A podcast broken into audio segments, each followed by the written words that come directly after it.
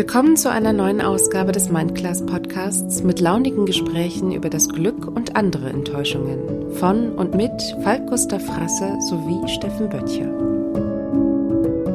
So, die hat sie mir in die Hand gedrückt, hat mich in den Arm genommen, mir auf die Stirn geküsst und hat gesagt, ihr dürft nicht wiederkommen, ihr dürft bitte nicht wiederkommen und ist wieder weggerannt.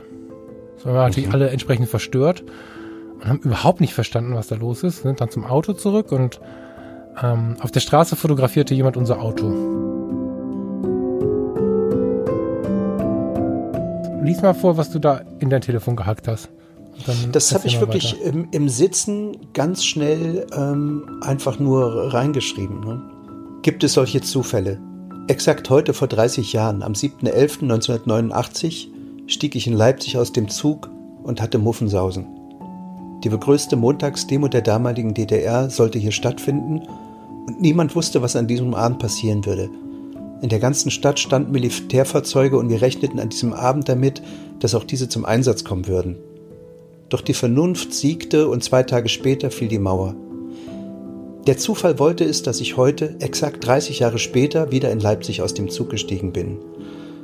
Sogar fast zur selben Uhrzeit. Und ich erinnere mich plötzlich, als wäre es gestern an diesen einen Tag im November 1989. Niemals hätte ich damals geahnt, wohin es mich in den kommenden 30 Jahren hin verschlägt und dass das Leben solch irre Wendungen nehmen kann.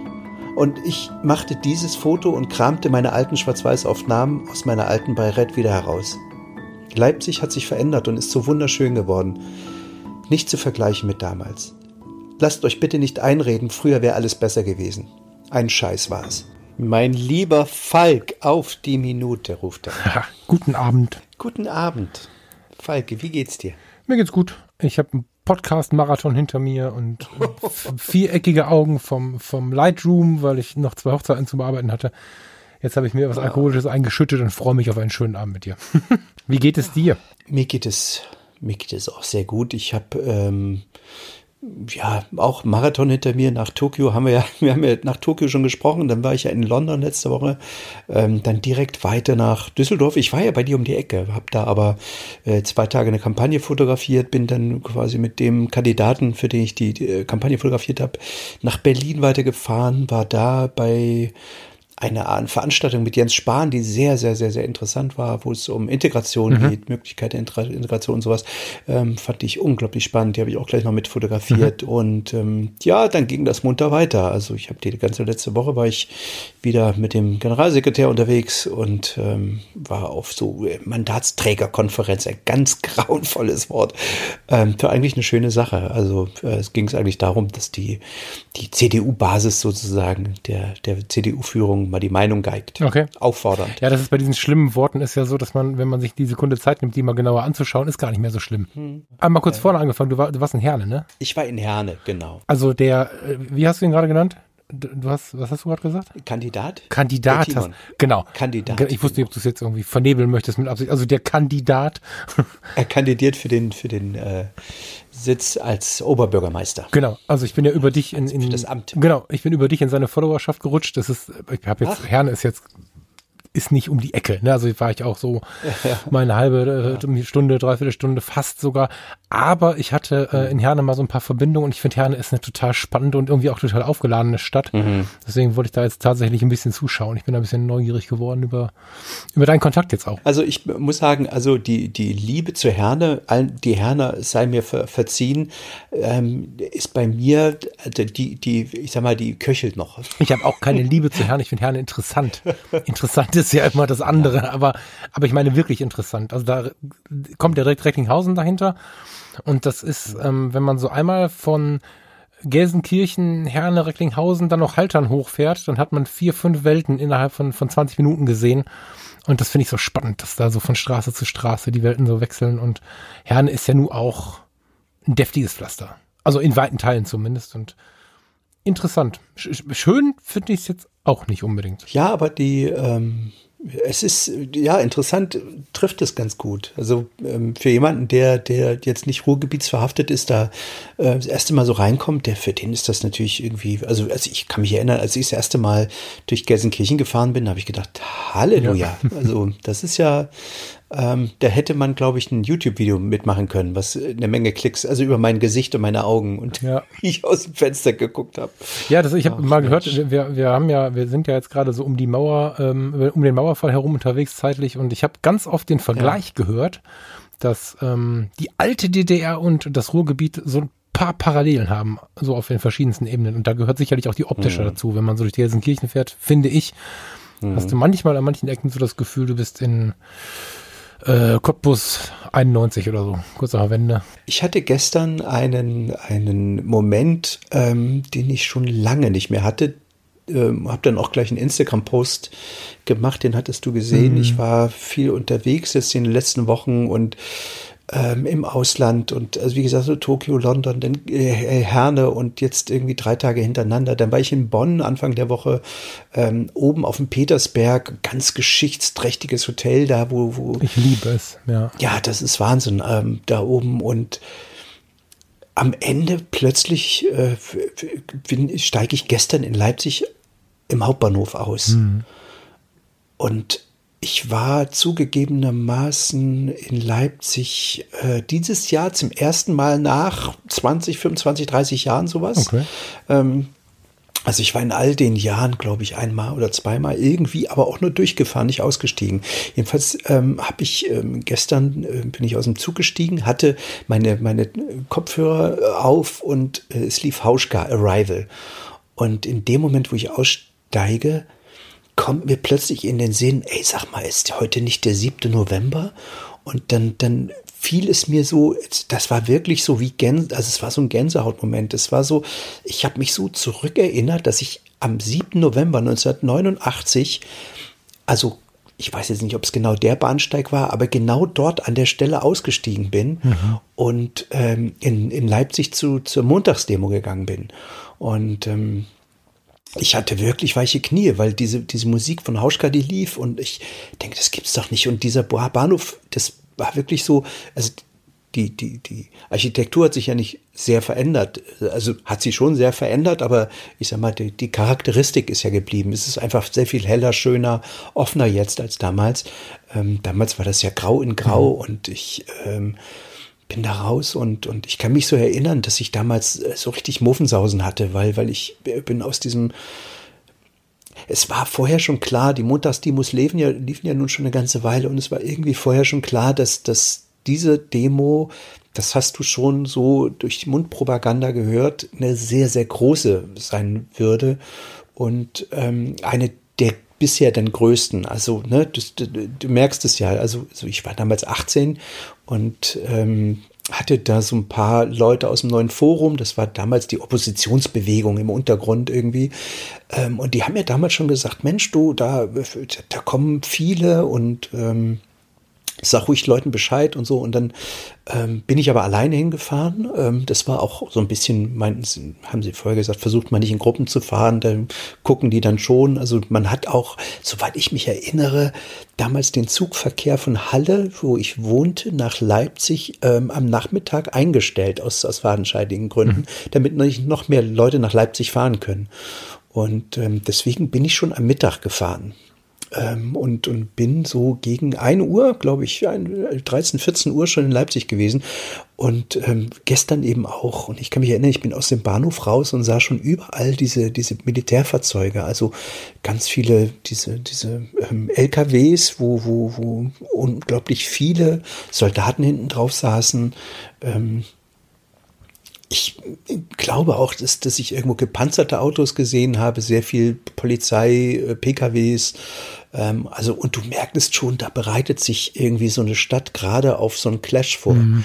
Und ähm, ich bin ja, gestern, das kannst du dir nicht vorstellen. Ich bin da raus und habe mich auf eine Bank gesetzt und hab und hatte Wasser in den Augen und hab so so so es ging mir so durch den Kopf, was so in den letzten letzten 30 Jahren mit mir passiert ist alles und dass ich nun gerade irgendwie aus Tokio und London komme und hätte ich vor 30 Jahren, als ich diesen selben Weg da gelaufen bin, hätte ich mir das doch im Leben niemals vorstellen können. Darf ich dich ähm, kurz bitten, du, du hast gestern ja einen Post dazu gemacht. Ja. Mit aktuellen Fotos und äh, dann hast du nachher noch dran gehängt äh, Originalfotos. Ja. Ich glaube, nee, jeder hat das noch nicht gehabt, aber so ein Moment, kenne ich und kenne bestimmt viele, die zuhören, so Gänsehaut-Moment, wobei der ist natürlich mega intensiv. Ich habe gerade kurz überlegt, ob ich das machen soll, aber ich würde dich eigentlich bitten, ob du deinen Post mal eben vorlesen kannst. Lies mal vor, was du da in dein Telefon gehackt hast. Das habe ich wirklich im, im, Sitzen ganz schnell ähm, einfach nur reingeschrieben. Ne? Ja, gib uns das mal mit deiner Stimme. Wenn ich das jetzt vorlese, ist halt nicht echt. Deswegen mach du das okay. bitte mal. Gibt es solche Zufälle? Exakt heute vor 30 Jahren, am 7.11.1989, stieg ich in Leipzig aus dem Zug und hatte Muffensausen. Die begrüßte Montagsdemo der damaligen DDR sollte hier stattfinden und niemand wusste, was an diesem Abend passieren würde. In der ganzen Stadt standen Militärfahrzeuge und wir rechneten an diesem Abend damit, dass auch diese zum Einsatz kommen würden. Doch die Vernunft siegte und zwei Tage später fiel die Mauer. Der Zufall wollte es, dass ich heute, exakt 30 Jahre später, wieder in Leipzig aus dem Zug gestiegen bin. Sogar fast zur selben Uhrzeit. Und ich erinnere mich plötzlich, als wäre es gestern an diesen einen Tag im November 1989. Niemals hätte ich damals geahnt, wohin es mich in den kommenden 30 Jahren hin verschlägt und dass das Leben solch irre Wendungen nehmen kann. Und ich machte dieses Foto und kramte meine alten Schwarz-Weiß-Aufnahmen aus meiner alten Bayrette wieder heraus. Leipzig hat sich verändert und ist so wunderschön geworden. Nicht zu vergleichen mit damals. Lasst euch bitte nicht einreden, früher wäre alles besser gewesen. Ein Scheiß war es. Ja, vielen Dank. Das war nötig. Das, ähm, das macht eine Gänsehaut und das war ein, das hast du so geil auf den Punkt gebracht und guckt bitte bei ähm, Stilpirat Behind? Nee, in dem Stilpirat-Account bei Instagram ja. mal auf die Fotos, liebe Leute. Schaut da mal rein. Okay, sorry, das, ich finde, das musste jetzt dazu für die Hörer. Dann, ähm, ich hoffe, du findest den Anschluss jetzt wieder. ja. Danke. Ähm, ja, und ich, also das war wirklich so, das sind, also manchmal kommen mir dann die Texte, ohne dass ich lange überlegen muss. Das war wirklich mhm. so, das fließt dann so. Und mhm ich bin dann wirklich noch eine kleine Runde durch Leipzig gelaufen. Eigentlich so diese Runde von der Nikolaikirche, den Weg runter, den damals die, die Montagsdemo auch gelaufen ist. Und ich äh, bin eigentlich diese, diese Orte da am, am ähm, äh, am Gewandhaus lang und äh, damals war das so wie, du hast es gemerkt, es wurden immer mehr, immer mehr, immer mehr und ähm, das, man hatte damals ja kein Internet. Es ist ja nicht so wie, wie, wie heute, dass man sich über WhatsApp oder Internet oder sowas irgendwie verabredet. Mhm. Damals war das Mundpropaganda, flüstern, mhm. flüstern mhm. irgendwo in irgendeiner Bahn äh, unter Freunden irgendwie und, und überlegt mal, wie stark diese, diese, dieser Wille war, ähm, dass das so nicht weitergeht, dass die Leute so, so viel Mut auch hatten. Also ich meine, auch heute, du würdest ja niemals auf die, auf die Idee kommen, wenn du heute eine, auf eine Demo gehst, ähm, dass das so clashen hätte können wie damals. Ich meine, damals wusste niemand, ob die Russen nicht, nicht irgendwie voll in die Konfrontation gehen oder ähm, ähm mhm. also ne, dass die, dass die DDR sozusagen die Soldaten oder die, die Staatssicherheit, dass die voll auf Konfrontation gehen. Zu, zur Erinnerung an den, der jetzt nicht dabei war. Es gibt ja viele junge Hörer und ich habe das Gespräch in letzter Zeit ziemlich oft gehabt, weil es in den Medien gerade sehr präsent ist. Vielen Leuten ist die Intensität der DDR, der der, der damaligen ähm, russischen Verbindungen und auch so hier Staatssicherheitsdienst und so vielen ist die gar nicht bekannt. Ja. Du bist beim Fluchtversuch erschossen worden. Und zwar ohne Diskussion, ohne Warnung, auch von hinten. Und wenn du gegen den Staat gesprochen hast, warst du zumindest im Gefängnis. Also man, man muss wirklich. Es war noch viel schlimmer. Also ich habe da immer wieder dran erinnern, ja. weil so viele Leute, ja, noch schlimmer. Also ich habe, ich, ich überlege, ob ich dir heute noch meine Geschichte erzähle. Mal gucken, weiß ich noch nicht.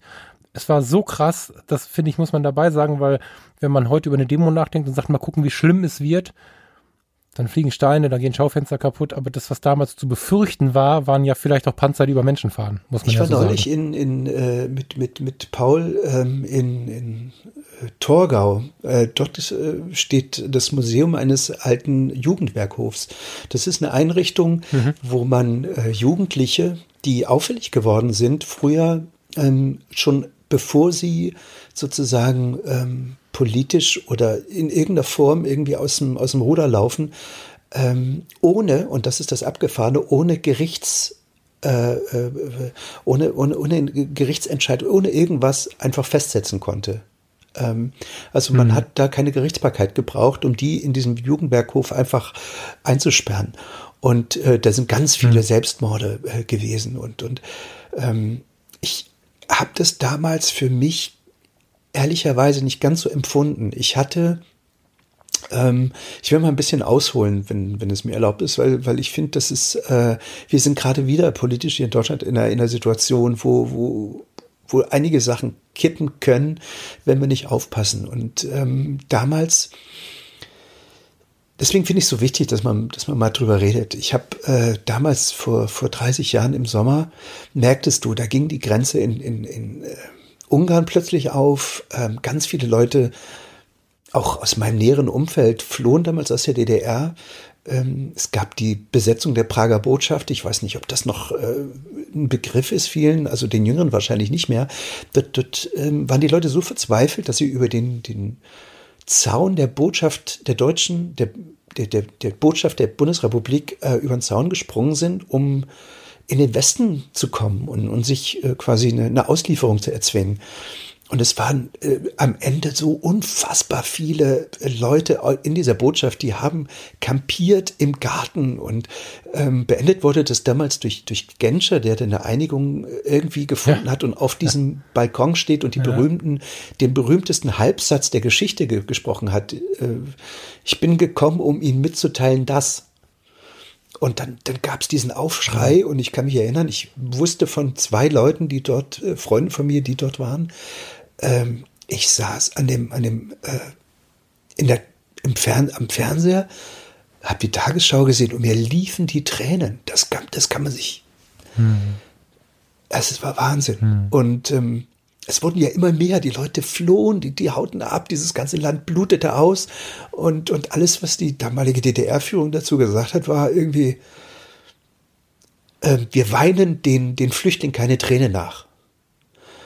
Und hm das stimmte einfach nicht. Weißt du, da waren Freunde von uns, die, die weg waren. Und, und ähm, wir leben, also ich rede jetzt gerade über eine Zeit, wo auch äh, äh, nicht klar war, ob du die jemals wieder siehst. Weißt du, das waren zwei, mhm. zwei große, zwei riesengroße Fronten, der Ost- und der Westblock und unüberwindbar. Und, und wenn einer gegangen ist, dann hast du den niemals wiedergesehen. Und, und für dich selbst war das mhm. so, wenn du gegangen bist, geflohen bist, hattest du keine Chance, jemals wieder deine Familie zu sehen, deine Freunde, alles weg. Mhm. Mhm. Und ähm, in so einer Situation war das damals. Und die Leute sind irgendwann auf die Straße gegangen und gesagt, hey, seid ihr, merkt ihr noch was? Das geht doch nicht. Ihr könnt doch hier nicht, die, die, die, dieses Land verliert Leute und Familien verlieren Familienangehörige und, und, und deswegen gab es damals so, so, eine, so eine Situation, wo die, wo die, ähm, ja, wo, wo die Kraft auf einmal so groß war, dass sich da alle in Leipzig an diesem 7. November plötzlich gebündelt hat, so, weißt du? Mhm. Ich möchte das nicht zu sehr mischen, irgendwie die beiden Geschichten, aber ähm, ich habe zu der Zeit, also wenn du das erzählst, ich finde es gut, dass du es so tief erzählst und ich bin ganz gespannt, dass du uns, du hast schon Teile von deiner Geschichte mit reingenommen, deswegen erzählst du uns jetzt hoffentlich heute Abend trotzdem nochmal. Ähm, ich vielleicht auch mal gucken. Es ist halt so, dass ich aber eine sehr enge Bindung hatte. Mein Vater war geflogen, lange vor meiner Geburt natürlich und ähm, ich hatte viel Verwandtschaft drüben. Zwei äh, durften erstmal manchmal zu uns zu Besuch kommen, weil sie lange in der Rente waren. Und dann sind da die Dinge, die haben sich überschlagen und dieses, dieser, dieser Apparat ist bis zu uns hier vor diese Tür in dem Haus, in dem ich jetzt wohne, gekommen und hat uns bis in den Westen bedroht und ähm, diese Intensität von allem, was da Schlimmes passiert ist. Also wir wollen ja hier oftmals überwiegend den Fokus aufs Positive richten. Ich glaube, heute Abend ist so ein Abend, wo es gut ist, den Fokus mal auf das Negative zu richten. Manchmal darf das sein, finde ich weil ich immer wieder bemerke in meinen Gesprächen im Alltag mit ähm, Leuten, die einfach den Osten, ich nenne das jetzt mal so, ähm, gar nicht auf dem Schirm haben und doch überhaupt nicht wissen, was da passiert ist. Und da es nicht lange her ist, für mein Dafürhalten ist das noch nicht lang genug, als dass man es vergessen darf, ähm, bin ich halt immer wieder so ein bisschen geschockt darüber. Und deswegen bin ich dankbar um diese Tage des Gedenkens, die wir gerade im Fernsehen und in den Medien haben, in allen Medien. Und bin auch dankbar, wenn du jetzt mal die Geschichte raushaust und wir wirklich den Fokus mal so ein bisschen darauf richten, was war halt Kacke, was und wie krass war es eigentlich. Es war ja nicht so, dass wir so ein bisschen einen schlimmen Start hatten, der ein bisschen uns wenig Geld gegeben hat oder so, sondern das war ja, ja, Fokus heute mal dunkel. Nee, muss es gar nicht, weil es ist ja aus dieser Wut und aus dieser, ist ja aus dieser, aus diesem schlimmen Staat ist ja was Tolles erwachsen, nämlich die Wiedervereinigung. So. Ja, das stimmt. Ähm, das stimmt. Nur so wie ich das jetzt eben geschildert habe, diese Wut, dieses, diese Angst, dieses ähm, seine, seine Leute verlieren und ähm, dass, dass Leute alles stehen und liegen lassen. Also weißt du, du, du gehst durch die Straßen, das war so krass, dass du, dass du dass Wohnungen leer standen schon von, von Leuten, die geflüchtet sind, dass, dass Autos vergammelten mhm. auf der Straße, die nicht mehr bewegt wurden von Leuten, die das einfach haben stehen lassen und abgehauen sind. Und niemand ist, war, mhm. war, ist die Wohnung jetzt frei? Ist die, ist, wo kommt der nochmal wieder aus dem Urlaub? alles war so, ich war damals noch in Prag im Urlaub äh, mit Kumpels, wir haben gezeltet und du merktest, in dieser ganzen Stadt war eine unglaubliche, ähm, ja, so, so eine komische Stimmung. Also alles war irgendwie so, das war so ein unfassbarer Sommer und es bündelte sich halt in diesem, in diesem Herbst plötzlich, dass man montags ähm, auf, die, auf die Straße ging. Und eine Geschichte muss ich erzählen, die habe ich erst jetzt vor, ich glaube, einem Jahr von meinem Vater erfahren.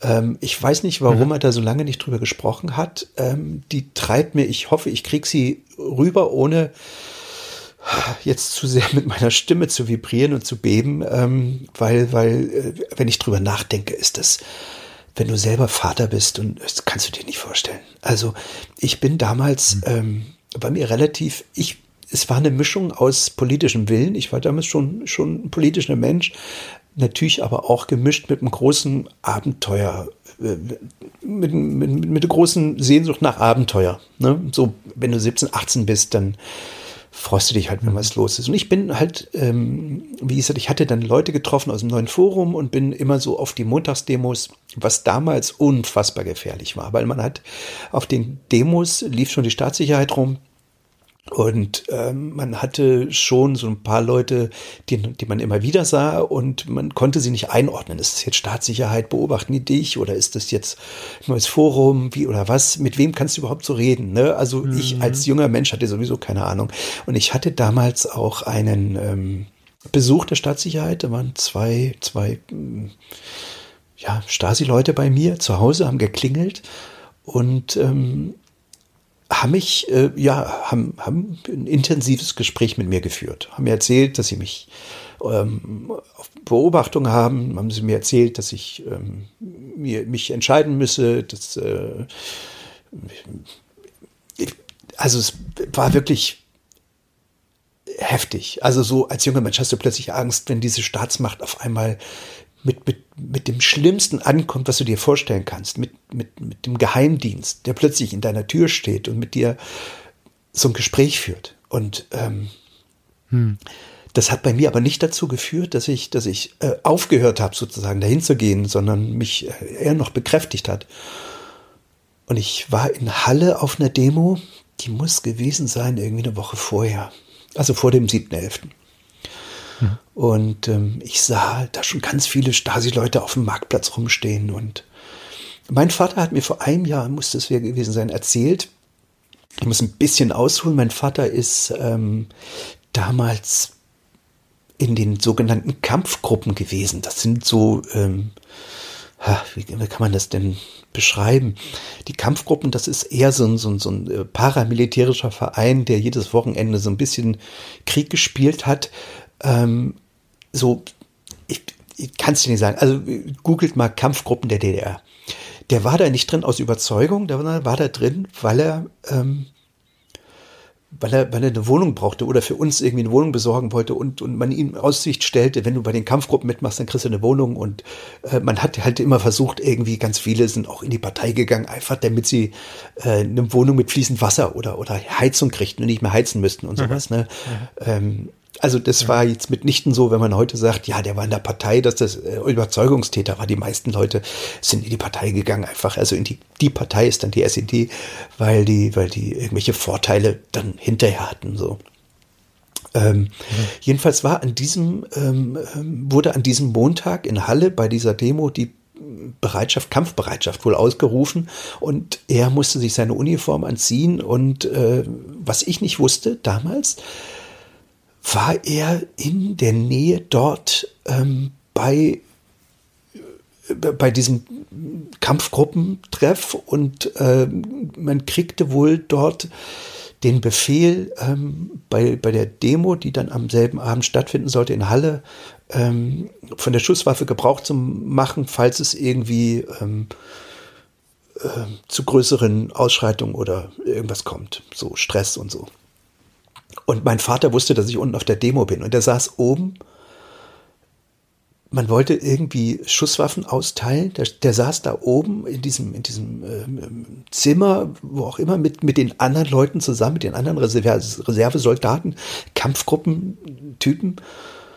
Und er wusste, dass er gleich nach unten muss, wenn er jetzt den Befehl nicht verweigert und im Zweifel auf mich schießen muss.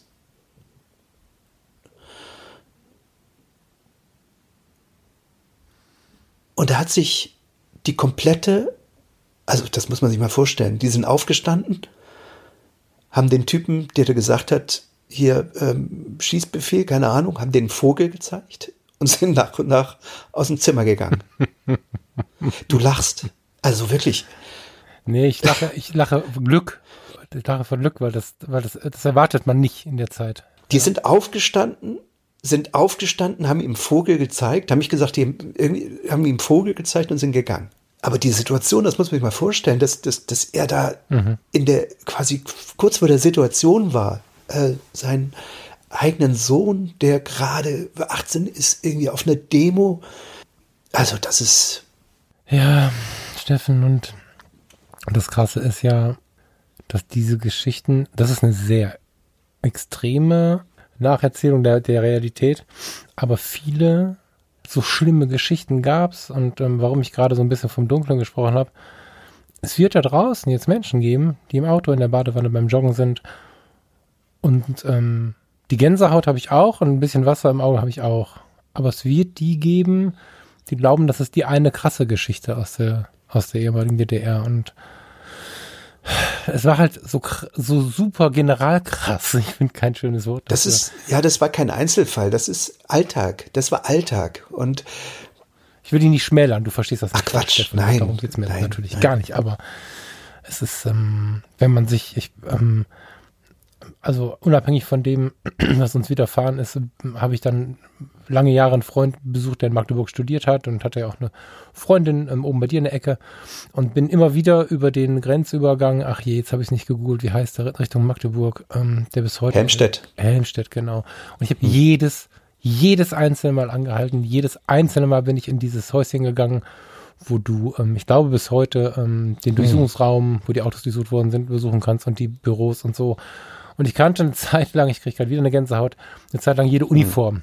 Und habe aufgrund meiner eigenen Geschichte da immer wieder angehalten und irgendwann mich gefragt, wieso hältst du jetzt eigentlich immer wieder da an? Die hatten irgendwie Party in Magdeburg, Studentenparty, und ich kam da irgendwie eine halbe Stunde zu spät und so erzählt. Und dann habe ich selbst gesagt, ja, ich habe Angst, irgendwann zu vergessen, wie krass mhm. das war. Und, Warst ähm, du denn mal, bist du, wie alt bist du eigentlich? 41. 41. Ähm, hast du irgendeine ähm, Erinnerung an die DDR? Ja, soll ich es versuchen, kurz rauszuhauen? Ich, pff, also ich tue mich schwer mit, mit, mit diesem Ding, was, ähm, ich habe kürzlich einem ganz engen Freund das erste Mal davon erzählt und ähm, der hat das gesagt, was alle sagten. Wenn ich dich nicht kennen würde, würde ich glauben, du erzählst mir eine Räuberpistole. Das ist so ein bisschen mein Problem damit. Aber ich, ja, ich, ich versuche das mal zusammenzufassen. Also, also ich habe ja eben auch eine, also weißt du, ich ja, für viele das Leute, ja nicht, um mich genau. wichtig zu machen. Das ist nee, aber genau. normal genau. gewesen. Genau, genau. Also deswegen ist, das ist wahrscheinlich auch mein Wunsch. Also ich, ich bin ja die ganze Zeit am Rumspinnen mit meinem Buch ähm, wenn ich irgendwann im Leben dieses Buch schreibe, werden Teile autobiografisch da reingeführt. Ob die dann in der Zeit spielen und, und ob die dann in diesem Land spielen, weiß ich nicht, aber das ist so eine Familiengeschichte einfach. Ich war zu DDR-Zeiten nicht drüben, aber drüben war hier. Also äh, mein Vater war geflüchtet, das muss ich kurz machen, der war Förster, ist ja ein Amt, also wie es heute Beamte sind, waren es in der DDR irgendwie staatlich Angestellte und ähm, der hat sich auch, aber zu sehr früher Zeit, ich weiß nicht, ob das neue Forum war, ob es das da schon gab, aber in einer verbotenen regierungsfeindlichen Truppe organisiert, um da äh, im Stillen halt kleine politische Veranstaltungen hinter verschlossener Tür zu organisieren und so. Und ähm, ja, als Kind hat er mir immer davon erzählt und wie sein bester Freund mit ihm dahin gegangen ist und so. Und irgendwann ähm, kam, ähm, hat ihm jemand zugeflüstert, dass wenn er morgen früh nicht außer Landes ist, er festgenommen wird, weil man ähm, die komplette Kiste da auseinandergenommen hätte, alle Unterlagen gefunden hätte und so. Und morgen früh um sechs ähm, kommen die halt. So. Und dann ist er halt über Nacht ähm, mit einem gefälschten, hat er, ist, ist am Forstamt eingebrochen, hat da irgendwelche Ausreisepapiere gefälscht und ist dann äh, quasi offiziell legal ausgereist, weil es mitten in der Nacht war, hat es keiner mitbekommen. Und er hat es geschafft. So, das war so seine Fluchtgeschichte und ähm, fortan war er natürlich registriert und, und auch gesucht in der DDR. So war dann in Westen halt getürmt und als regierungsfeindlicher Mensch, was dann für den Rest der Familie, der da geblieben ist, nicht so einfach war. Trotzdem. Aber dich gab es damals noch nicht. Bitte? Nee, noch lange nicht. Nee, noch lange nicht. Wann, wann, wann, in welchem Jahr ist sie geflüchtet? 60er. End 60er irgendwie so. Und ähm, irgendwann ging es trotzdem, dass ähm, zwei ältere Verwandte von uns, ich muss ein bisschen nebelig sprechen, weil einige noch leben und ähm, ich in ein, zwei Fällen nicht sagen möchte, wer wie wo, weil es auch um Stasi-Mitarbeit geht und so. Also wir hatten Verwandte, die kamen zu uns in den Westen. So, die durften, die waren lange Rentner und ähm, wie wir dann heute aus den Stasi-Akten wissen, durften sie das besonders gerne, weil äh, man dann hoffte, man könnte da Informationen abgreifen, weil mein Vater ja gesucht war, weil er vorher organisiert war gegen den Staat und hm sie kamen zu uns und, und es war immer schön und ich als Kind habe das einfach nur immer als wundervoll wahrgenommen, wenn dann eine durfte Ostern kommen, eine durfte Weihnachten kommen und irgendwann kam eine nicht mehr. So Mitte der 80er brach der Kontakt ab, mit 86, 87 irgendwie brach der Kontakt ab, von jetzt auf gleich, Telefon war nicht mehr erreichbar. Äh, die nach, also die Nachbarn, die wir angerufen haben, haben aufgelegt, wenn wir angerufen haben, und das war irgendwie alles komisch. So, und dann ähm, gab es irgendwann, jetzt kann ich das Datum dazu nicht sagen, ich weiß nicht, ob du das auf dem Schirm hast, irgendwann gab es das Versprechen, dass die Grenze offen ist, die Westdeutschen in die Deutsche Demokratische Republik fahren dürfen. Das war noch nicht vollzogen alles, aber es war versprochen, dass es keine politische Verfolgung von Geflüchteten geben wird und dass sie ihre Familien besuchen dürfen. Mhm. Umtauschkurs 1 zu 10 und mein Vater hat die Karre gepackt, äh, hat uns eingepackt, meine Mutter und mich und wir haben uns auf den Weg gemacht zu unserer Verwandtschaft und ähm, ganz beeindruckende Fahrt. Mein Vater hatte gerade irgendwie ein neues Auto gekauft. Dann sind wir mit einem flatschneuen Audi Quattro irgendwie in die DDR gefahren. Das war krass. Darüber könnte man alleine eine Episode machen, was, was der kleine Junge von elf Jahren, elf? Hm, da wahrgenommen hat in dieser Zeit. Ähm, in, in, also an, an, an, also ich habe das gesagt, ich habe gesagt, wir fahren in die 50er Jahre. Naja, und. In welchem Jahr war das jetzt? Wann war es? 90? Ende 89, irgendwann wann wurde, ich hab, ich kann es dir nicht, ich müsste es jetzt nachlesen. Also, also als Reisefreiheit. Nach, nach es gab irgendwann eine Reisefreiheit und das Versprechen. Die gab es am 9. November ist die Mauer gefallen. Dann gab es äh, quasi Reisefreiheit. Genau, dann gab es eine Reisefreiheit für die, für die Ostbürger und irgendwann drauf, also nicht zu, nicht konkret zu dem Zeitpunkt, sondern kurz drauf, gab es so eine offizielle Verlautbarung, dass ehemalige genau. Geflüchtete nicht mehr verfolgt werden. Genau. Mhm. Das war auch irgendwie zwei Wochen später. Kur genau, also kurz drauf, ja. genau. Ja. Und ähm, dann sind wir halt drüber und ähm, tausend Leute besucht, Erlebnisse gehabt, alles schön, da kann man den ganzen Abend drüber reden, was das für Erlebnisse waren. Aber wir sind natürlich zu dieser einen ganz engen Verwandten gefahren, die verschwunden war. Das war die erste Fahrt. Und als wir ähm, dort ankamen, war sie in ihrer Wohnung, wo wir immer die Briefe hingeschrieben haben und so. Also die Adresse stimmte und sie war auch da, sie machte die Tür auf, war völlig geschockt hat uns ähm, ja, relativ dramatisch an die Hand genommen, das Treppenhaus runter in so einen Park, in so einen ganz großen Park und irgendwo in der Mitte vom Park völlig außer Atem. Alte Frau, ne? In welcher Stadt wart ihr da? Na, bei Dessau. Mhm. So. Ähm, hat uns dann in diesen Park gezogen und, und ähm, hat weinend meinen Vater in den Arm genommen und hat dann irgendwie gesagt, irgendwie Gustav, ich liebe dich und so und ganz dramatische Szene, ist dann in so einen Konsum, hießen sie, glaube ich, gerannt. Mhm da gab es eine Diät-Schokolade irgendwie, da gab es eine Marke, auch frag mich mal, du wirst es wissen. Ähm, so, die hat sie mir in die Hand gedrückt, hat mich in den Arm genommen, mir auf die Stirn geküsst und hat gesagt, ihr dürft nicht wiederkommen, ihr dürft bitte nicht wiederkommen und ist wieder weggerannt. So, wir waren natürlich mhm. alle entsprechend verstört und haben überhaupt nicht verstanden, was da los ist, sind dann zum Auto zurück und ähm, auf der Straße fotografierte jemand unser Auto. So, so einer Spiegelreflexkamera und wir haben, wir waren zwar verwundert, aber haben uns dann erinnert, wie die letzten Tage so abgelaufen sind oder die letzten Stunden und mit diesem Westauto da rumfahren. Wir, uns war nicht bewusst, dass das nahe an der Provokation ist. Also, dass, dass alle Leute staunten und, und bejubelten die Westautos und machten Fotos und so. Das war im ersten Moment nicht so verwunderlich. Dann hat er aber, ist er an uns vorbeigerannt und hat mein Vater ziemlich aggressiv angerempelt beim Weggehen. So, obwohl meterweise Platz gewesen wäre und ist in einen schwarzen Lader gestiegen und ist gefahren. So, und mein Vater erzählte dann, ich weiß noch, es war ganz unheimlich, weil er mir immer erzählte irgendwas vom schwarzen Lader, schwarzer Lader, das war irgendwie ein großes Thema, Staatssicherheit, ich weiß nicht, ob die nur schwarze Laders hatten, aber das war irgendwie. Ja. Okay. Ja, also ich, ich, ja, oder rot. Ja. Also die beiden, die mich besucht hatten, die waren auch im schwarzen Lader. Mhm. Also mein Vater erzählte, ich hatte krasse Gänsehaut jetzt aber, also der erzählte halt auf der Rückfahrt dann die ganze Zeit von diesem schwarzen Lader und stammelte was vor sich hin und grübelte dran rum und so. Und ähm, wieder in Ratingen angekommen, telefonierte er ähm, sofort mit, ähm, oh, hieß er Hildebrand? Es gab, es gab einen, der dann auch relativ medienaktiv war zu der Zeit, der ähm, relativ früh anfing, sich ähm, mit Gaukbehörde im späteren und, und den, den Stasi-Akten und all diesen Dingen zu beschäftigen. Also das ging dann mhm. sehr, sehr schnell. Und ähm, die hatten, das waren Klassenkameraden, die hatten Wochen und Monate irgendwie schon darüber gesprochen, dass wenn das mal so ist, dann wäre er derjenige. Ich kriege natürlich jetzt als aus der Kindheitserinnerung nicht ganz zusammen, äh, wie die sich jetzt gefunden haben. Jedenfalls waren das irgendwie alte Klassenkameraden und die telefonierten dann. Und ich bekam nur mit, irgendwas ist ganz spannend und irgendwas ist ganz schlimm und irgendwie war immer viel Aufregung irgendwie. Und ähm, dann kam irgendwann so ein, so ein Golf von der Post, da war ich, war ich, habe ich in der Hofeinfahrt gesessen, das weiß ich noch.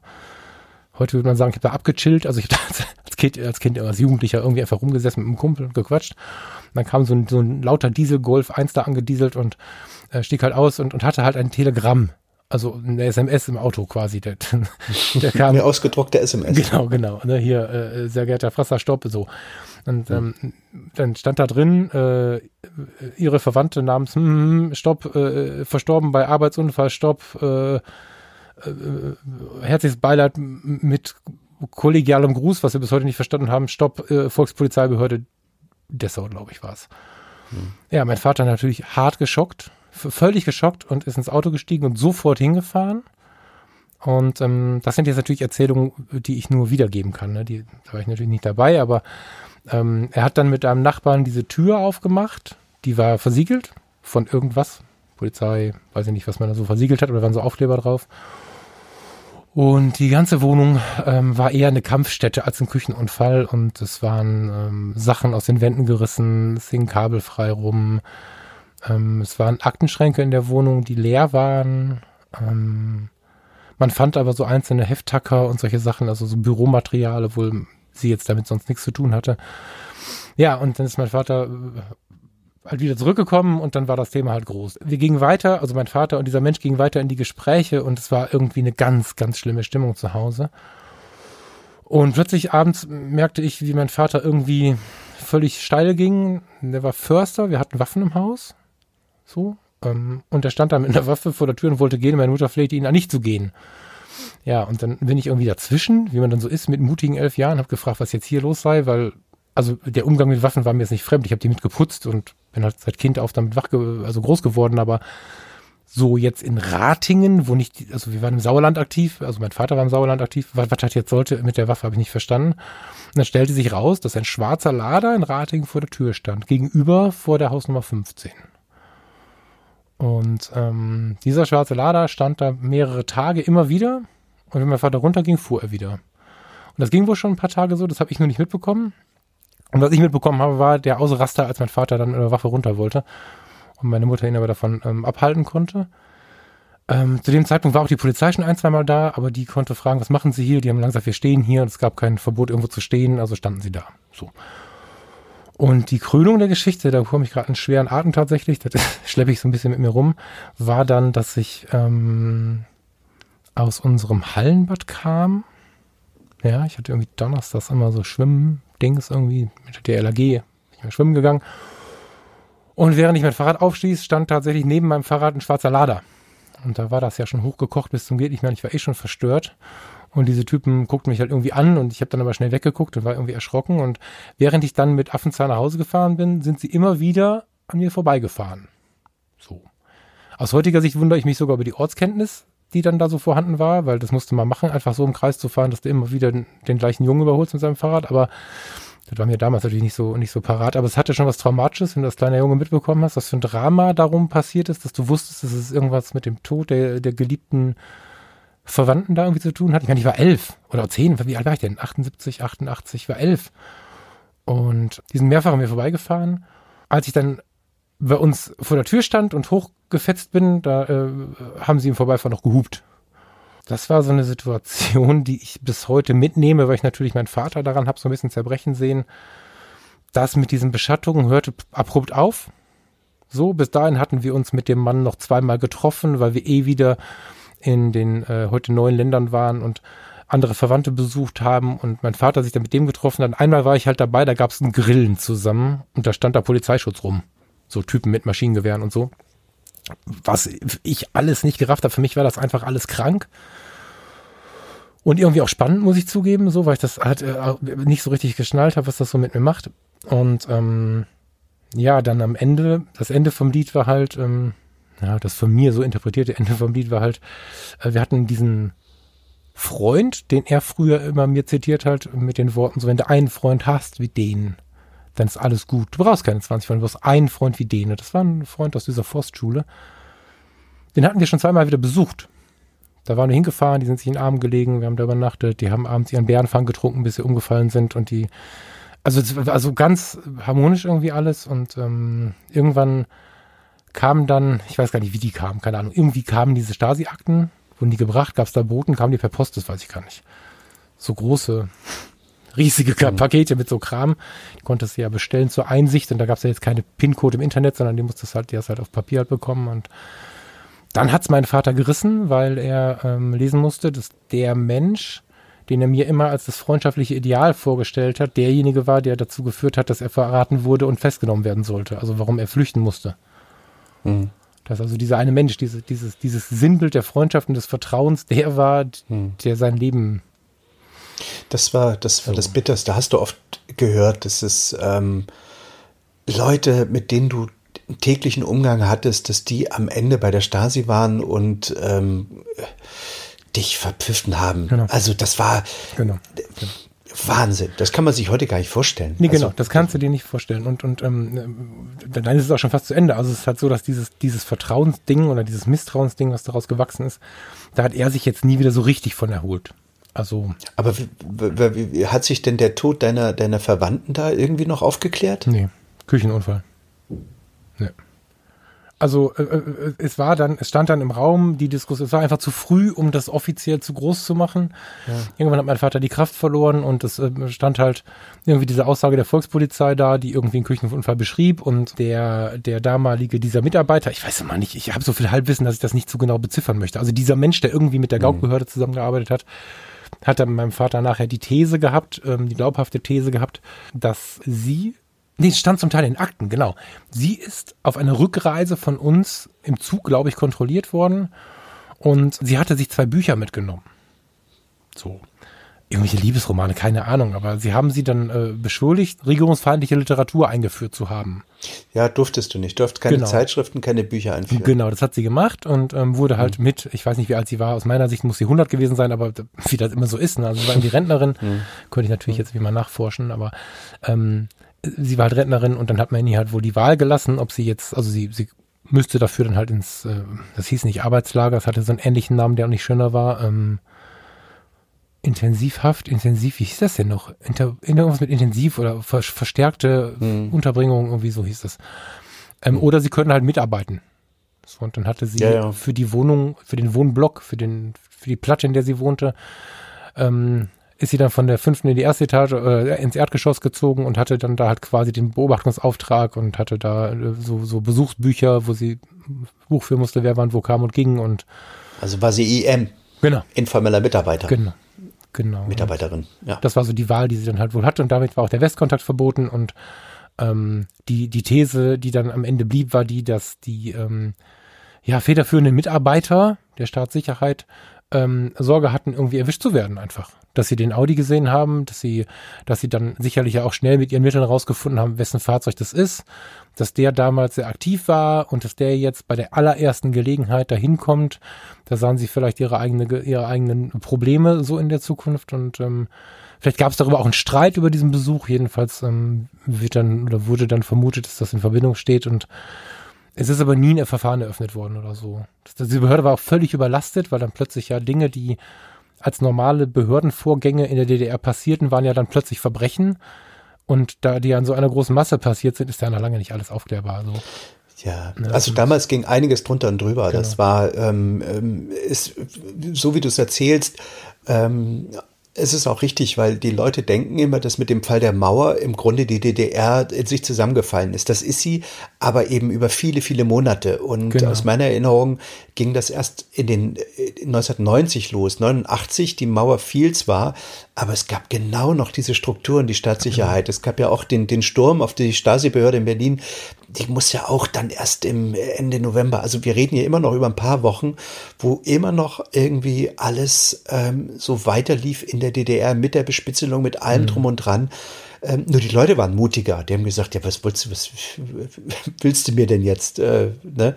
ähm, aber ich kann mich erinnern, bei mir führte das damals halt auch dazu, dass ich ähm, auch wieder von der Staatssicherheit Besuch kriegte, dass ich dann irgendwann gesagt habe, ey, ihr wollt kein, kein keine bessere DDR. Das war ja das, was ich eigentlich, wofür ich auf die Straße gegangen bin. Mhm. Eine bessere DDR, eine freiere DDR. Ich ähm, ich wollte ja eigentlich, damals war ja nicht dran zu denken, an eine Wiedervereinigung. Das, mhm. Ich kann mich erinnern, dass unser, unser Staatsbürgerkundelehrer äh, sowas immer komplett ausgeschlossen hat und gesagt hat, hey, das sind, was willst du denn machen? Das ist Sozialismus und Kapitalismus. Das sind so zwei völlig unterschiedliche äh, Gesellschaftssysteme, die kriegst du doch nicht zusammen. Mhm. Wie willst du denn das machen?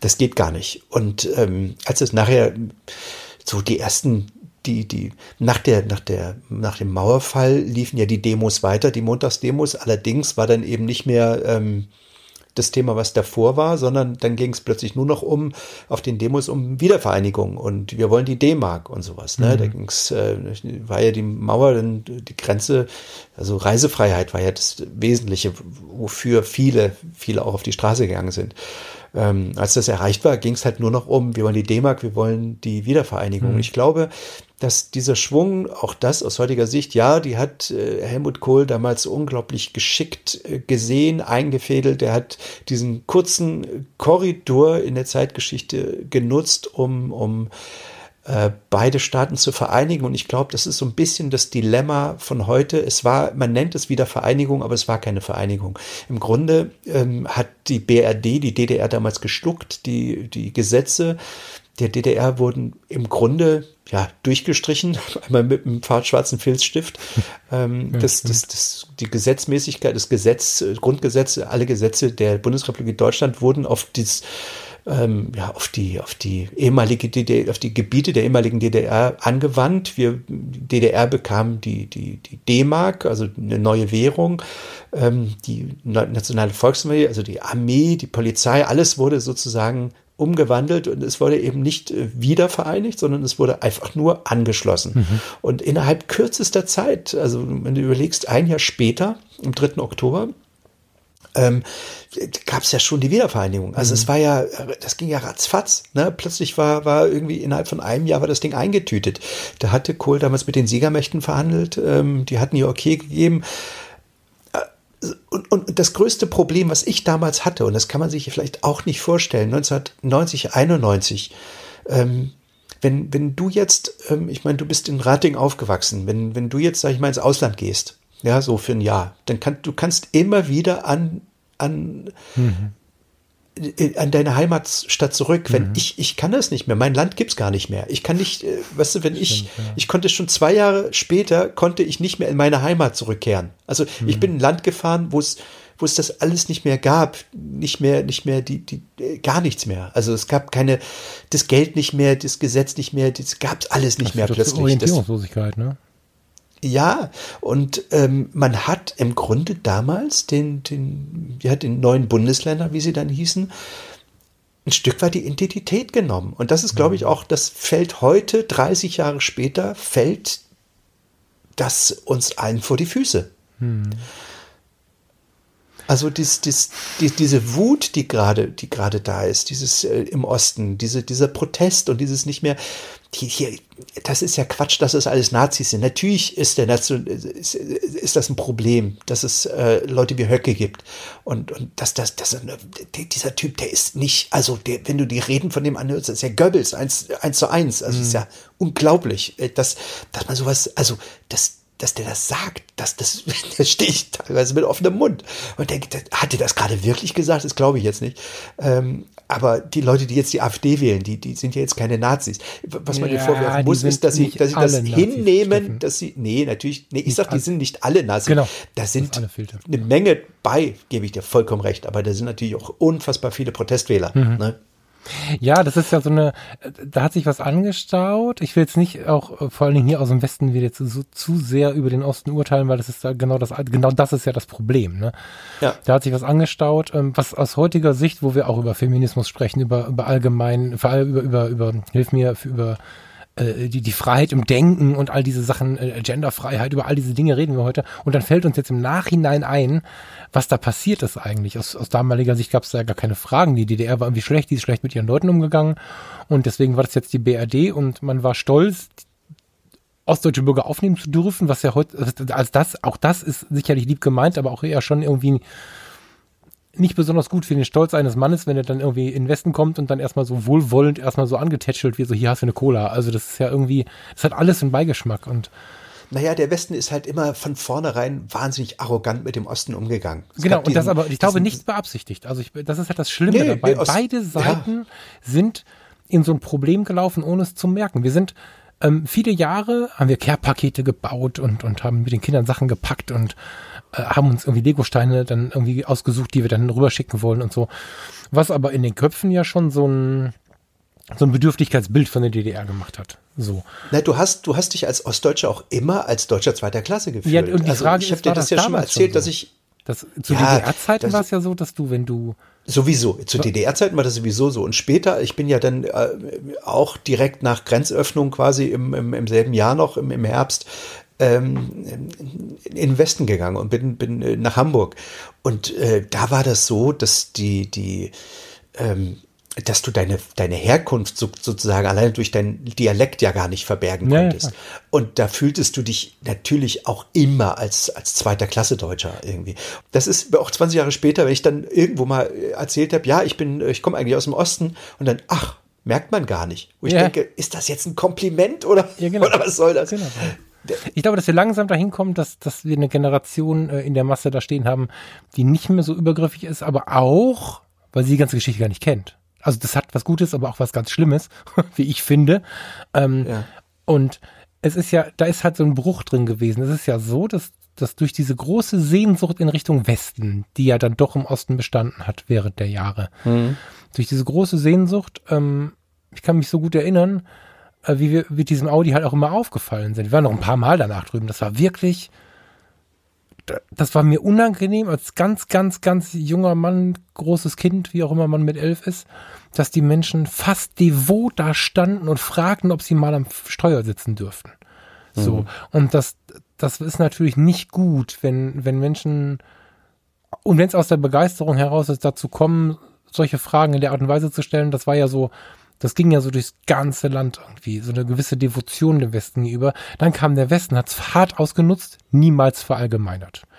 Aber hat es dann halt auch hart ausgenutzt. Als ich ähm, 2003, glaube ich, das erste Mal dann zu der Familie meiner damaligen Freundin gefahren bin, nach, nach Parchim, bin ich da mit, mit paar 20 Jahren mit einem ähm, VW Multivan angefahren gekommen, mit so einem tiefer gelegten, roten, aufgeprollten Riesenbus mit Düsseldorfer Nummernschild und habe mich gewundert, warum auf der großen Feierlichkeit der Verwandten niemand mit mir spricht und ich so komisch behandelt werde.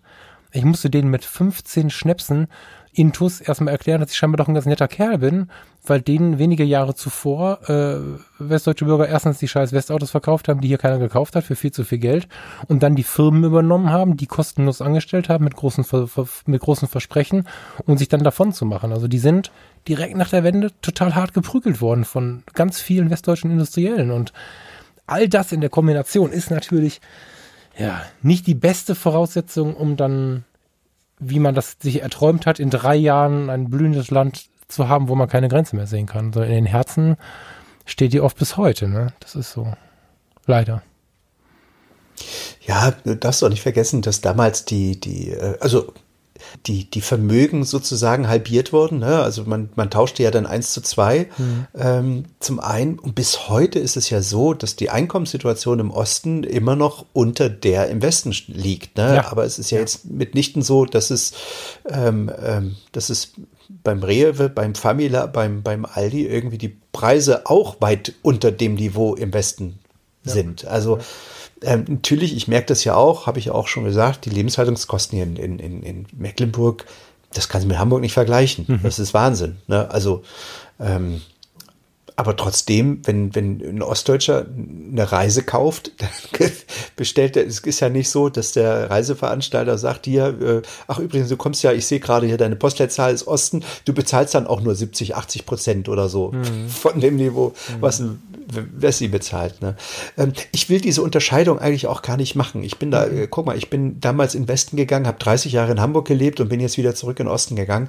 Ähm, ich glaube, ähm, mir, mir, mir, mir persönlich tut es ganz gut, dass ich jetzt äh, wieder hier bin, weil ich ähm, im, in der Zeit, in der ich in Hamburg gelebt habe, irgendwie teilweise auch das Verständnis verloren habe äh, für die Situation hier im Osten. Und ich kann es noch nicht mal benennen. Ich kann dir noch nicht mal sagen, das ist, deswegen ist es, sind die Leute hier so wütend, deswegen ist es so. Es ist aber so ein Grundgefühl, was du kriegst hier, dass du dich abgehängt fühlst. Mhm. So, also ich fühle mich jetzt nicht abgehängt, ich überhaupt nicht, im Gegenteil. Also ich habe den Sommer meines Lebens irgendwie. Mhm. Ähm, aber man merkt es in den Gesprächen mit den Leuten und so, hier ist einfach, wenn du hier, hier gibt's Jobs ohne Ende, das sind aber keine Akademikerjobs, das sind alles irgendwie, ja, Jobs in, im Tourismus. Und wenn du dann hier 1,5 verdienst, dann, dann hast du, dann, dann, dann bist du gut drauf, weißt du? Mhm. So. Ähm, für 1,5 wird doch im Westen keiner, keiner arbeiten gehen. Also sage ich jetzt böse, natürlich auch, aber. Ich könnte jetzt ähm, sagen, dass ich für 1,5 arbeiten gehe, lieber Steffen, aber das ist jetzt nicht ja. ich habe das ja erlebt, als ich, als ich in 1,5 1,5 kriege ich netto, ja. genau. Als ich, ja. also für die Angestellten-Teile, ne, die Selbstständigen habe ich da jetzt nicht mehr eingerechnet, das wäre schlimm, aber ähm, wenn ich ähm, in Waren durch die Welt gefahren bin, dann war ich ja schon eine Zeit lang nicht, nicht mehr im Osten, weil diese ganze Geschichte um Parchim sich in den 2005er so fünf, fünf Jahre lang äh, bewegt hat. Das heißt, ich war ein bisschen aus der Übung. Und ähm, was ich völlig vergessen hatte, war dieser unfassbare Unstolz. Das habe ich sehr genossen. Also es gibt, ähm, es gibt, ich habe noch nie mit Menschen rumgehangen nach deren äh, Können, nach deren Schicht oder sowas. Das gibt's für mich nicht. Und glücklicherweise umgebe ich mich schon lange mit einem Freundeskreis, der das auch nicht kennt, sodass wir mit dem, der die Reifen wechselt, bei einem Geschäft, seitdem wir ihn kennen, gleichermaßen rumhänge wie mit einem, der CEO von einem Großunternehmen ist und wir alle haben eine geile Zeit, wenn wir uns sehen. Aber mhm. eigentlich ist es ja nicht das Normale. Im Osten mhm. ist es normal. Und ich ähm, kam damals schon in die Wohnzimmer und da saß der, der, der Müllwagenfahrer mit dem Anwalt und, und dem Polizisten und das war irgendwie cool. Und in Waren war ich einmal wieder wirklich begeistert. Da, da, da habe ich die, die beiden Reinemachfrauen, wie sagt man denn jetzt? Die, das klingt alles so bescheuert. Die Putzfrauen ist auch blöd. Die die Reinigungskräfte. Mit denen kam mhm. ich irgendwann ins Gespräch und äh, die waren beide irgendwie Industriekauffrauen mhm. und waren so froh, dass sie in Waren leben können und halt einen Job bekommen haben und putzten dann die Reha-Klinik. Mhm. Und dieser Taxidienst, ich weiß nicht, ob es den in der Form noch gibt, der stellt Kfz-Mechaniker an, oder so war es zumindest, als ich da war. Mhm. Oder hat ein paar Kfz-Mechaniker angestellt und hatte dann irgendwie ein Reparaturset und, und, und ein Starter-Set im Kofferraum und hat dann ADAC Light gemacht gegen die Taxi-Anfahrtsgebühr. Also da sind so viele Dinge anders verteilt als bei uns und dabei aber dennoch irgendwie glücklicher als bei uns. Also ich habe, natürlich gibt es auch einen großen Frust, den nimmt man auch irgendwie in der Gänze wahr, aber im direkten Kontakt hatte ich immer das Gefühl, dass sie, dass die meisten eigentlich mit sehr vielen Dingen sehr viel zufriedener umgehen, sich viel mehr über Kleinigkeiten freuen. Also als ich diese Freundin in, in Parchim hatte, wohnte ich gerade in Düsseldorf-Hubelrath. Das ist einer der teuersten Stadtteile in Düsseldorf, auf so einem Gutshof. Das war eine Mietwohnung und das war jetzt mhm. nicht, aber ich war halt unter diesen Leuten. Also ich war da jetzt nicht der der Held von all denen, aber ich war trotzdem unter diesen Leuten und an der Tankstelle stand ein Bentley und, und ein Jaguar und ein Mercedes und, und dann mein VW-Bus. Und wenn ich darüber fuhr, dann, ich weiß noch genau, wie die sich einen gebrauchten Ford Sierra gekauft haben. 2005, da war der, weiß ich nicht, 15, 18 Jahre alt, mit 215.000 Kilometern und den gefeiert haben mit der gesamten Nachbarschaft, als hätten sie ein Lambo gekauft. Und das habe ich mhm. immer geschätzt und das ist mir in Waren auch wieder aufgefallen, dass die sich halt ähm, viel mehr freuen konnten. Vielleicht war es eine Blase, die ich durch Zufall getroffen habe, aber das nee, also das, das merkst du schon. Also es ist so eine komische Ambivalenz hier aus, aus dem, aus, aus so, un, wie soll ich das sagen, aus einem, aus einem großen Ostpatriotismus, den ich immer wieder feststelle, aus irgendeinem mhm. Grund. Ähm, irgendwie auch dieses Gefühl, zweite Klasse Deutsche zu sein, steckt immer noch in ganz vielen. Also ich nehme mich da wirklich nachdrücklich aus, weil ich das Gefühl nicht habe. Ich sehe das ja aber bei den Leuten mhm. mitunter. Ähm, und äh, dennoch sehe ich, gerade als ich jetzt in Leipzig war, ich war dieses Jahr in Leipzig, in Dresden, in Rostock, diese, in Berlin ja sowieso äh, permanent, mhm. Ähm, wie schön diese Städte geworden sind. Ja, und da, ja, äh, das ja, ist unfassbar, wie schön Leipzig ist, wie schön Dresden ist und Rostock. Das sind so. Rostock war so schlimm. Rostock war so ja, ein schlimmer Ort und es ist so schön geworden. Ja. Prosperierende Städte, die, ja. die unfassbar auch Leipzig, wie das abgeht dort, mhm. äh, nicht nur nicht nur wirtschaftlich, sondern auch kulturell und so. Ähm, und da fehlt mir manchmal so ein bisschen, also wenn ich das wieder höre, früher war alles besser, das habe ich ja auch gestern in meiner kleinen äh, Poster geschrieben. Nein, war es nicht. Und, ja. und, und bloß weil so ein paar Populisten jetzt irgendwie, irgendwo äh, einen, einen, einen Nerv in irgendeinem erreichen, stimmt es nicht, was die sagen. Ähm, der Osten, wir haben jetzt so langsam hier im Osten diese blühende Landschaft. Nach 30 Jahren ähm, Ne, also die, die Arbeitslosigkeit ist ja von, von 20 auf 7 Prozent gesunken und es geht. So wenig? Ich muss sagen, ja, ja, Ach, klar. guck mal, da habe ich gar nicht hingeguckt. Okay, krass. Ja, das ist, es ist Wahnsinn, was hier im Osten passiert. Auch der Strukturwandel ähm, geht vorwärts. Das ist alles noch nicht auf dem Niveau in der Geschwindigkeit, wie man sich das ursprünglich mal überlegt hat oder wie es eigentlich sein sollte. Ähm, aber trotzdem ist es, ist es so. Also das, das kann man ja nicht, äh, ne? Hm bestreiten irgendwie. Aber ich finde, man, man, im Moment, gerade jetzt durch diese Wahlen im Osten und äh, diesen hohen Anteil an AfD-Wählern, ähm, entzweit sich diese Gesellschaft schon wieder so. Mhm. Und ähm, ich hatte das Gefühl vorher, dass es in den letzten fünf, sechs, zehn Jahren irgendwie so nach und nach keine Rolle mehr spielte, wo du herkommst. Weißt du, also mhm. ich kann mich erinnern, dass meine, dass, dass, dass ich zu meinen Kindern gesagt habe, wisst ihr eigentlich, dass ihr die ersten Wessis in der Familie seid? Die haben überhaupt nicht gewusst, was ich meine. Und ja. die meinten, wie meinst du das jetzt? Und dann, ja, ja ich sag, ja, hier gab es mal eine Grenze und so. Also die, die, die verstehen das überhaupt nicht mit diesem Ost-West-Ding. Ja. Aber jetzt, ich habe das Gefühl, durch diese, durch diese Wahlen im Osten, fängt es gerade wieder an. Ich lese das wieder im, im Internet, dieses, äh, die Mauer muss hoch wieder und, und so ein Quatsch. Das habe ich noch nicht gelesen. Ich denke, krass, okay. Ja, die, die, Mauer muss ja, wir müssen ja wieder die Mauer bauen und so ein Käse, wo ich denke, oh Leute, ey, merkt ihr das denn nicht? Es mhm. ist so, das ist so, so abend, abenteuerliche, ach, naja. Mir, mir, mir fehlt da, ich will mich da gar nicht reinsteigen. Ja, ich komme halt, was, was mir fehlt das Vokabular mittlerweile. Was mich halt wirklich dabei erschreckt ist, und das zählt aber jetzt eigentlich für jede Form von extremistischen Äußerungen, aber ich verstehe dabei nicht, dass, ähm,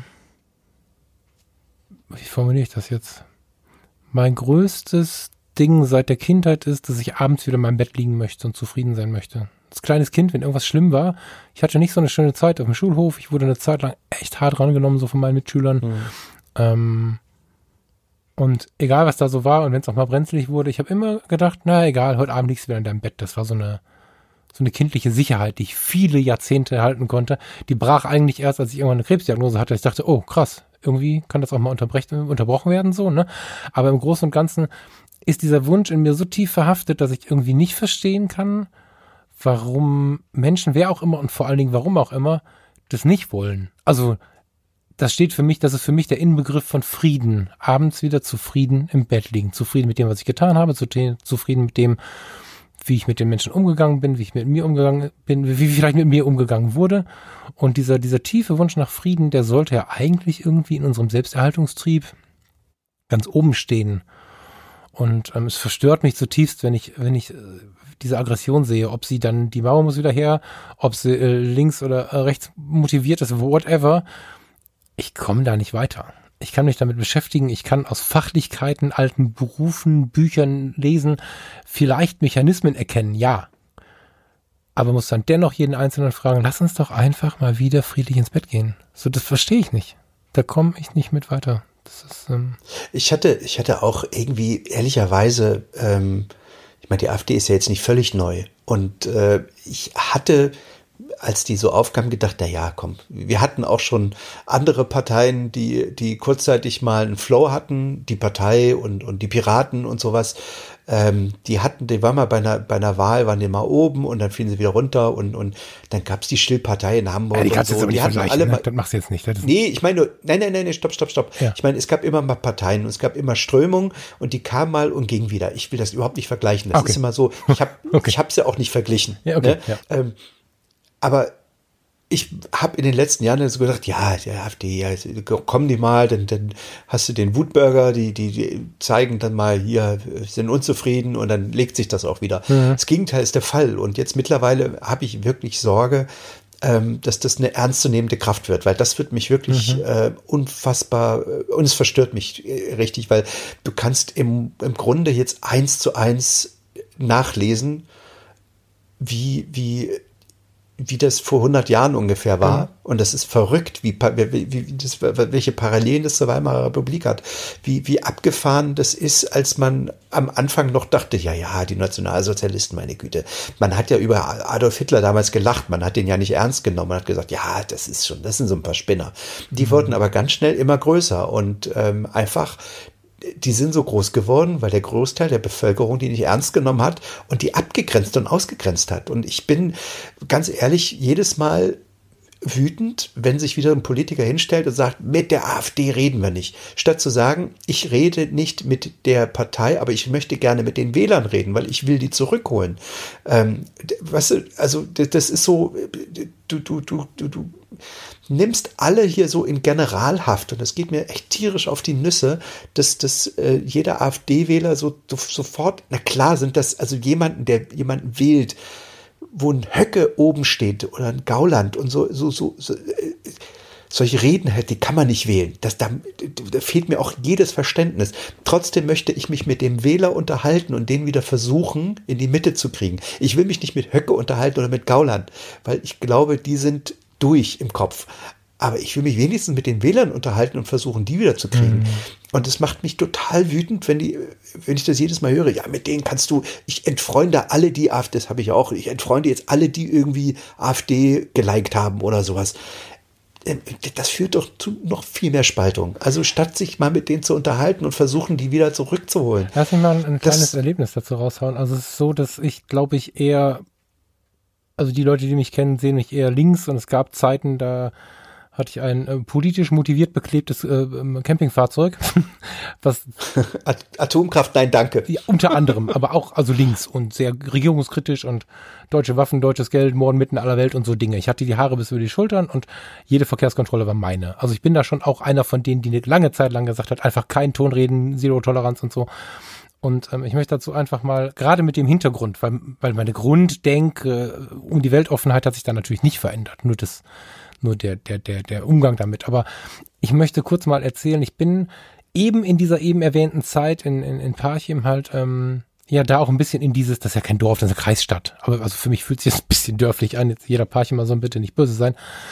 Aber ich weiß noch genau, wie wir irgendwann von irgendeiner Feierlichkeit wiederkamen, 2000 und weiß der Teufel, Anfang der 2000er, drei oder so. Und, und ähm, in Parchim gab es einen Pub. Ich weiß nicht, ob es den noch gibt. Wenn ja, Daumen hoch. Ähm, das war das Einzige, was nachts offen hatte. Und dann sind wir irgendwie ins Pub gegangen, war irgendwie so erstes Obergeschoss in so einem ganz alten Gebäude. Ganz uriges Ding, irgendwie auch ganz cool gemacht mit Billardtischen und Kram und lauter schlimmer Musik und so. Und wir hatten auch schon ordentlich was getrunken, sonst wäre ich wieder geflüchtet. Ich bekomme, also meine Angst schwindet mit Alkohol. ich habe dann nicht, mir passiert dann nichts mehr. Und äh, das ist normal. Ja, aber aber gänzlich. Also so. Ja. Und dann okay. kamen wir da rein und ähm, ich hatte glücklicherweise mein äh, äh, die Ärzte-Fans gegen Rechts-T-Shirt vorher gewechselt. Das war aber Zufall. Das war Zufall. und dann ähm, kamen wir da irgendwie rein in dieses in dieses Pub und ey, nur Glatzen. Also nur irgendwie Tarnfleck oder, oder schwarze, wie heißen hier, Cargohosen und, und, und also diese Signale, die man so kennt. Ja. Und ich dachte, ihr seid ja ein lustiger Haufen. Also sonst wäre ich geflüchtet, mit ein paar Bier drin, dachte ich, ihr seid ja ein lustiger Haufen, hab mir irgendwie Bier bestellt. Ja. Und dann bin ich mit denen in politische Diskussionen gegangen und ähm, habe festgestellt, dass in diesem gesamten Laden keiner in irgendeiner Form gewaltbereit war. Die sahen zwar aus wie die Killer und wenn ich nicht betrunken mhm. wie ein Eimer gewesen wäre, wäre ich wahrscheinlich panisch weggerannt. Aber wir hatten mega Gespräche, die haben, wir haben uns nachher unsere coolsten Ausländererlebnisse erzählt. Also das ist jetzt auch so eine andere Sache, da kann man jetzt wieder viel drüber diskutieren, äh, was das jetzt für eine Achtung in sich trägt und so, aber am Ende hatte ich damit halt nicht gerechnet, dass die mir dann erzählen, wen sie alles kennen und wer nett ist und der, und da hat er eine Dönerbude aufgemacht und da ist der Mustafa und kennst du den Popa Bombo, der kommt aus Afrika und wohnt da und da und so. Also da habe ich einfach dann mit der Zeit, ich war ja nicht nur eine Nacht in diesem Pub, sondern ich habe da ja einen Teil des Lebens verbracht. Wir sind alle zwei, drei Wochen die 600 Kilometer tatsächlich für ein Wochenende gefahren und so. Und ich habe festgestellt, ähm, dass mit meinem harten linken Weltbild dann doch irgendwie genau das, was du sagst, passiert ist, nämlich, dass ich Leute kennengelernt habe, wo ich gedacht habe, Alter, so kannst du nicht rumlaufen und du kannst auch nicht so komische Faden in deinem Zimmer hängen haben. Aber du bist ja einfach nur, also frei nach den Ärzten vielleicht auch, du bist ja einfach nur ein ganz armer, einsamer Typ, der eigentlich voll cool ist und der auch niemandem was tun würde. Und ähm, die gibt es dazwischen. Ich will das nicht verharmlosen. Mit vier Ausrufezeichen, gerade jetzt, wo endlich erkannt wird, dass wir auch ein großes Terrorproblem haben, muss man da jetzt nicht dann erzählen, wie lieb sie alle sind, muss man schon ein bisschen aufpassen. Aber ein Generalverdacht ist nicht cool. Mit den Leuten reden und mit den Leuten umgehen ist der goldene Weg, glaube ich auch. Ganz genau. Deine, deine Geschichte zeigt doch, dass wenn wir aufeinander zugehen und Verständnis versuchen aufzubringen, wo die Sorgen und Nöte des anderen sitzen, statt die abzugrenzen, auszugrenzen und sagen, ihr seid Spinner, ähm, ich nehme dich jetzt nicht ernst, das, das führt doch zu noch mehr Spaltung, das führt doch zu, zu noch mehr Konfrontation. Und ähm, um den Bogen mal wieder zu kriegen, wir müssen auch langsam mal Schluss machen, hier den Bogen zu kriegen an den Anfang unserer, unserer Geschichte. Damals, als ich an diesem 7. November in, in, in Leipzig ähm, zu dieser Demo ging, da wusste keiner, wie es ausgeht. Mhm. Und damals sind, sind 200.000 Leute, 200.000 Leute friedlich gemeinsam durch diese Straßen gelaufen und plötzlich kam eine erlösende Lautsprecherdurchsage. Überall waren Lautsprecher angebracht. Und damals hat der Gewandhauschef Kurt Masur ähm, ein, über Lautsprecher gesagt, dass er Gespräche aufgenommen hat und das ist, äh, dass die, dass die Polizeikräfte sich zurückziehen, nicht einschreiten werden und äh, dass Gespräche über Reisefreiheit geführt werden und so. Wir standen stumm Krass. vor diesen Lautsprechern und wir haben den Mund nicht wieder zugekriegt. Mhm. Und ich kann mich erinnern, dass sich das dann alles friedlich irgendwann auflöste und wir im Zug zurück nach Halle saßen. Und ich dachte, was ist denn jetzt passiert? Nicht, mhm. also es ist friedlich auseinandergegangen. Und dann fiel die Mauer und dann, und dann veränderte sich alles zum Positiven. Mach's nicht, mach's bitte nicht zu kurz wegen jetzt zehn Minuten drüber oder so, sondern lass uns das schon teilhaben, bitte. Das finde ich schon wichtig. Das, ich wollte das jetzt so ins Positive drehen. Dieses, mhm. diese, dieses, diese schreckliche Diktatur zerfielen ihre Einzelteile und ähm, es entstand was Positives. Und ich würde ich würd mich so freuen, dass wir wenn, wenn wir, wenn wir jetzt irgendwie in dieser, in dieser aktuellen Situation irgendwas ähnliches finden, irgendwas ähnliches aufeinander zugehen, aufhören zu meckern, aufhören, das ist genau mit dieser Klimadiskussion. Also, wenn, wenn, wenn Greta, so sehr ich schätze, dass sie, dass sie irgendwie hier den Laden aufmischt, aber wenn sie sagt, wenn sie sagt, äh, äh was habt ihr getan? Nein, jeder von uns nicht, nicht die Regierung verbraucht CO2, sondern jeder von uns verbraucht mit seinem Konsumverhalten einen Haufen CO2, mhm. mit, mit, mit seinen Essgewohnheiten, dass wir im, immer noch äh, Massentierhaltung haben. Das ist das viel schlimmere Problem. Plus da, damit gewinnst du ja keine Wahlen. Was meinst du, wenn, wenn wir mal die Wahrheit sagen würden, dass eigentlich die Massentierhaltung das schlimmste aller Probleme ist mhm. ähm, und die, die, die Großteil der CO2-Geschichte irgendwie aus, aus, aus, aus der Quelle rührt und wir eigentlich alle Vegetarier werden müssten. Ja, nicht nur das, unser gesamter Konsum.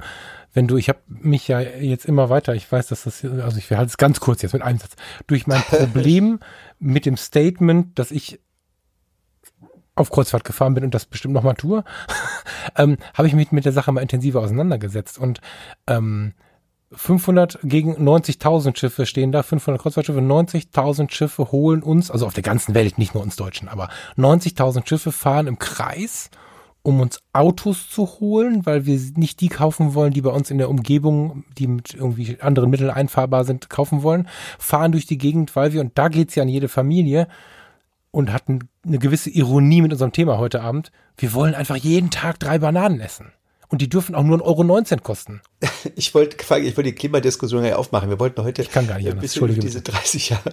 Was ich, worauf ich hinaus wollte, war, ähm, dass wir aufhören sollten, einfach mit dem Finger auf andere zu zeigen, ja. sondern wir sollten mit dem Finger auf uns zeigen und gucken, was wir selbst irgendwie besser machen können. Und das ist eigentlich auch ein schönes, schönes Schlusswort. Lasst uns doch gemeinsam aufeinander zugehen ähm, und lasst uns, lasst uns einfach die, die AfD-Wähler in den Arm nehmen und sagen, komm, es gibt eine Alternative, aber es ist nicht die Alternative, die du da gerade gewählt hast. Hm. Äh, in Alternative für Deutschland, da ist jedes Wort falsch. Es ist weder eine Alternative, noch ist es für, noch ist es Deutschland.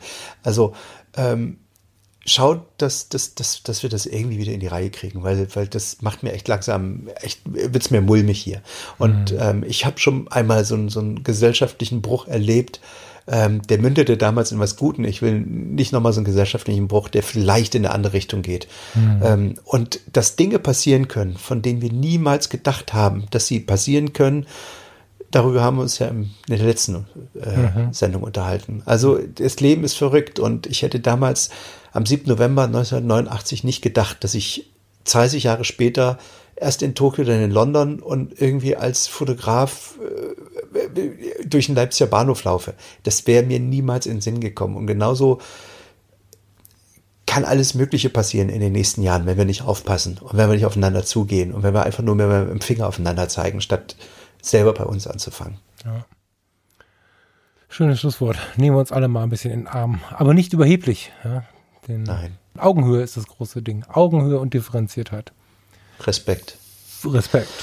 Vielen Dank, lieber Steffen. Mein lieber Falk, ich wünsche dir noch einen wundervollen Abend und ich freue mich aufs nächste Mal. Vielen Dank fürs Zuhören da draußen und ähm, schickt uns weiter eure, eure Insta-Stories. Ich freue mich ja. immer, wenn ich, wenn ich sehe, wo ihr uns ja. hört. Das wünsche ich dir auch, das wünsche ich euch auch und auf bald. Ciao, lieber Steffen. Tschüss.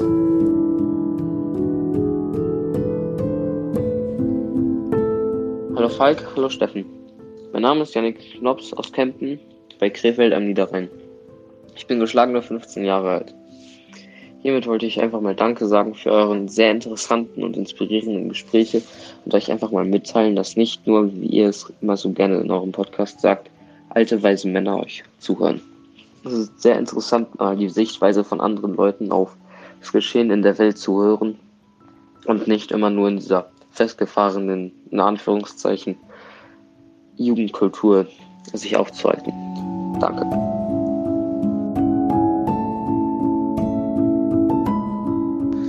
Hallo lieber Falk, hallo lieber Steffen. Hier ist der Udo, euer fleißiger Podcast-Hörer aus Düsseldorf. Und ähm, zu euren schönen beiden Folgen zum Thema Kreativität hatte ich noch ein, zwei Gedanken, ja, ziemlich genau zwei Gedanken, die ich ganz gerne mit euch teilen wollte. Ähm, wenn man wie ich auch viel an einem Ort lebt und arbeitet, alleine familiär äh, und, und jobmäßig gebunden, ähm, ist das natürlich schwierig, besondere Orte im Alltag kennenzulernen. Das kompensiere ich dadurch ganz, äh, ganz gerne, dass ich versuche, alle meine Wege oder gerade meine Wege, die ich jeden Tag oder jeden zweiten Tag oder sehr häufig nehmen muss, immer irgendwie anders zu fahren. Ich mache eigentlich alles hier in der Stadt mit dem Fahrrad und so ist das total einfach, wenn man, wenn man sich morgens entscheidet, mal nicht die erste Straße links reinzufahren, sondern eben die zweite, dritte oder vierte nimmt. Oder nicht durch Stadtteil A fährt, sondern durch Stadtteil B. Das sind natürlich manchmal Umwege von, von zehn Minuten oder auch von einer halben Stunde. Oder man fährt auch mal auf der anderen Rheinseite entlang oder quer durch den Hafen. Aber gerade das sind erstens ganz, ganz tolle Auszeiten für den Kopf und für die Seele, weil man neue Dinge sieht und kennenlernt. Und das ist natürlich auch unglaublich inspirierend. Ähm, dazu schreibe ich genau diese Dinge, die mir dann auffallen und die mir durch den Kopf gehen, in mein Notizbuch. Und das ist auch gleich der Gedanke 2, den ich euch mitgeben wollte. Ähm, der Falk hat ja auch schon gesagt, dass er selber immer ein Notizbuch da hat. Und gerade das ist ein unglaublicher Fundus an Inspiration. Wenn, wenn man alles in sein Notizbuch hineinschreibt, egal ob Orte, Lichtstimmungen, Farben, Gedanken, Gedichtzeilen, die man sieht. Ganz egal. Ich, ich schreibe auch oftmals Dinge, Dinge auf, die mir in Filmen auffallen, die ich besonders mag. Schreibe mir auf, warum ich die besonders gern mag. Besondere Perspektiven oder Ideen. Wenn man dann an ein, an ein Shooting rangeht, ich mache das jetzt mal am Beispiel der Fotografie fest, weil es gerade für mich, äh, für mich nahe liegt, aber das lässt sich natürlich auch, völlig auf andere Bereiche anwenden. Wenn man an ein Shooting rangeht und dann durch dieses Notizbuch durchblättert, ich mache das oft, wenn ich im Café sitze und, und irgendwie nach draußen gucke durchs Fenster und, und blättere da durch, dann begegne ich ganz vielen von diesen Gedanken wieder, begegne den Farben wieder, begegne den Orten wieder und verknüpfe so Dinge, die ich vorher nie zusammengebracht hätte. Und auch das ist eine ganz besondere Art der Kreativität, weil dann wird was angetriggert. Man, man kommt in einen Flow, man bekommt eine Idee und dann ist es super, wenn man dann auch noch mit Moodboards arbeiten kann und das Ganze zusammen verknüpft. Und meistens entsteht da was richtig, richtig Spannendes draus. So, das waren meine zwei Gedanken, die ich gerade auf dem Fahrrad, als ich, als ich die letzten Minuten eurer zweiten Folge gehört habe, die mir da durch den Kopf geschossen sind. Und ähm, ich wollte euch danken für eure, für eure ganze Zeit und die schönen Worte und wünsche euch jetzt noch eine wunderbare Woche. Ganz liebe Grüße aus Düsseldorf. Der Udo.